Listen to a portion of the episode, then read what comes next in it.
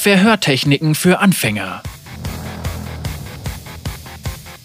Wei unterdrückte ein Gähnen, als sie durch die goldene Kammer im Herzen der Justizhalle von Pildover schritt.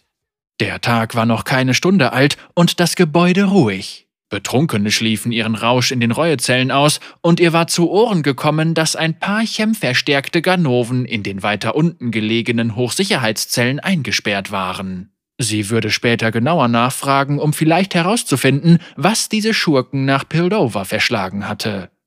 Wei ließ ihre Schultern kreisen, die von der anstrengenden Arbeit steif geworden waren.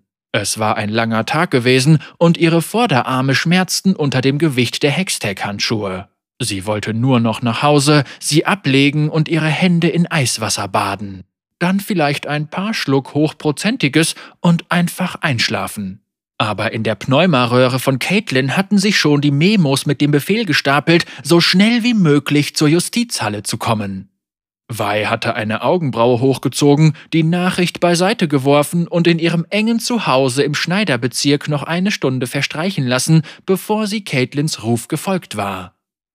Hey, Hagnor! begrüßte sie den schichthabenden Wächter, als sie zu den Zellen kam. Was ist denn so wichtig, dass Caitlin mich aus einem schlüpfrigen Traum reißt? Ich war gerade dabei. Schon gut, schon gut, mehr will ich gar nicht hören, unterbrach Hagnor sie, ohne von seinem erhöhten Schreibtisch aufzusehen.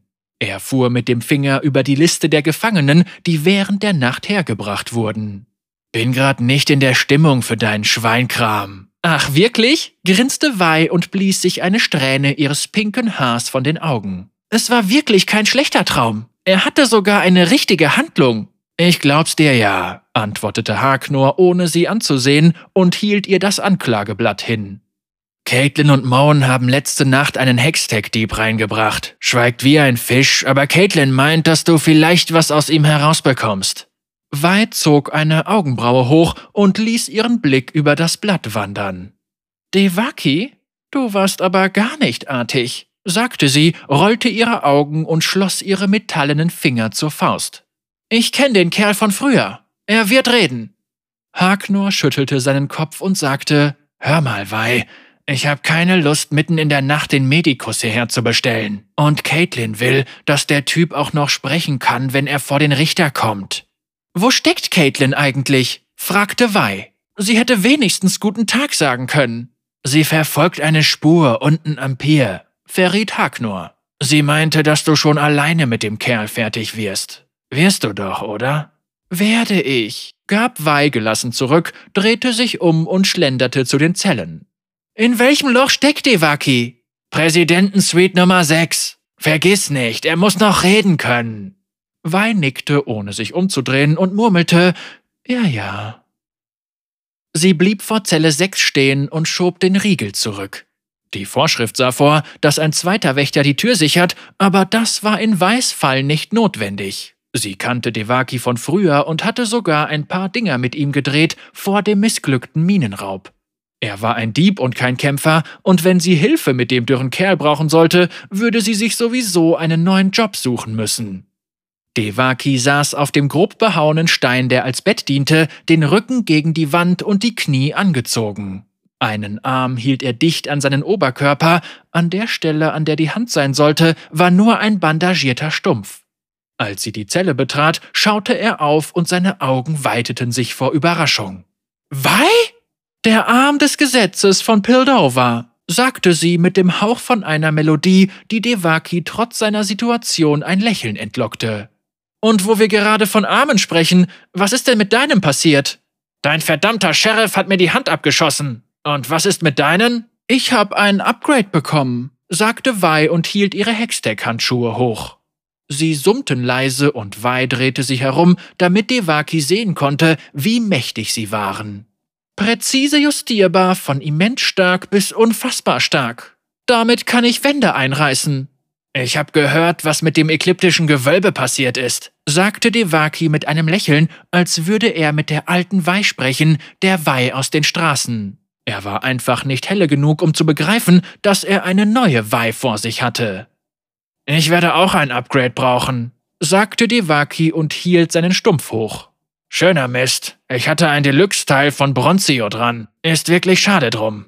Schick dem Sheriff doch ne Rechnung, schlug Wei vor, trat näher an Devaki heran und hob ihn hoch wie ein Spielzeug. Sie warf ihn gegen die gegenüberliegende Wand, dass ihm die Luft aus der Lunge schoss und der Putz von der Wand bröckelte.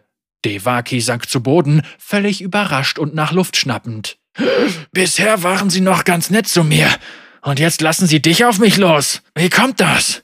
Mich rufen Sie erst, wenn Sie mit dem höflichen Gequatsche nicht weiterkommen, Schlaukopf, sagte Wei und lud ihre Handschuhe auf. Weil ich diese netten Dinger hier an meinen Armen habe. Willst du die mal schmecken oder sagst du mir, was ich wissen will? Hey, hey, langsam, Wei, was ist denn los? kam es aus Devaki heraus. Er streckte seine verbleibende Hand vor, während er versuchte, auf die Beine zu kommen. Ich verhöre dich, das ist los. Aber du hast ja noch nicht mal was gefragt. Wei neigte den Kopf zur Seite. Du hast recht, damit sollte ich vielleicht mal anfangen. Sie griff Devaki, zog ihn hoch und drückte ihre Finger dabei fest in seine Schulter. Wem wolltest du die gestohlene Hextech verkaufen? Devaki schrie auf, aber antwortete nicht. Du schreist jetzt schon? Ich dachte, du wärst härter im Nehmen, sagte Wei und ließ die lädierte Schulter los. Was glaubst du, was ich mit einem Gesicht mache, wenn ich erstmal so richtig in Fahrt bin? Ah, nein, bitte! schrie Devaki. Dann sag mir, was ich wissen will. Ah, ich, ich, ich kann nicht! Wei tippte sich mit einem Finger aufs Kinn, als würde sie überlegen, ob sie ihn wieder in die Mangel nehmen sollte. Sie lächelte, was Devaki mehr Angst machte als ihre Fäuste. Es wäre ja wirklich schade, wenn man sich in den Straßen erzählen würde, dass du deine kriminellen Freunde schon seit Jahren verrätst. Äh, was? Aber, aber das stimmt doch nicht! stieß Devaki heraus, außer sich vor Schmerz und Angst. Wen interessiert das schon? sagte Wei. Ich weiß genau, mit wem ich da unten zu sprechen habe.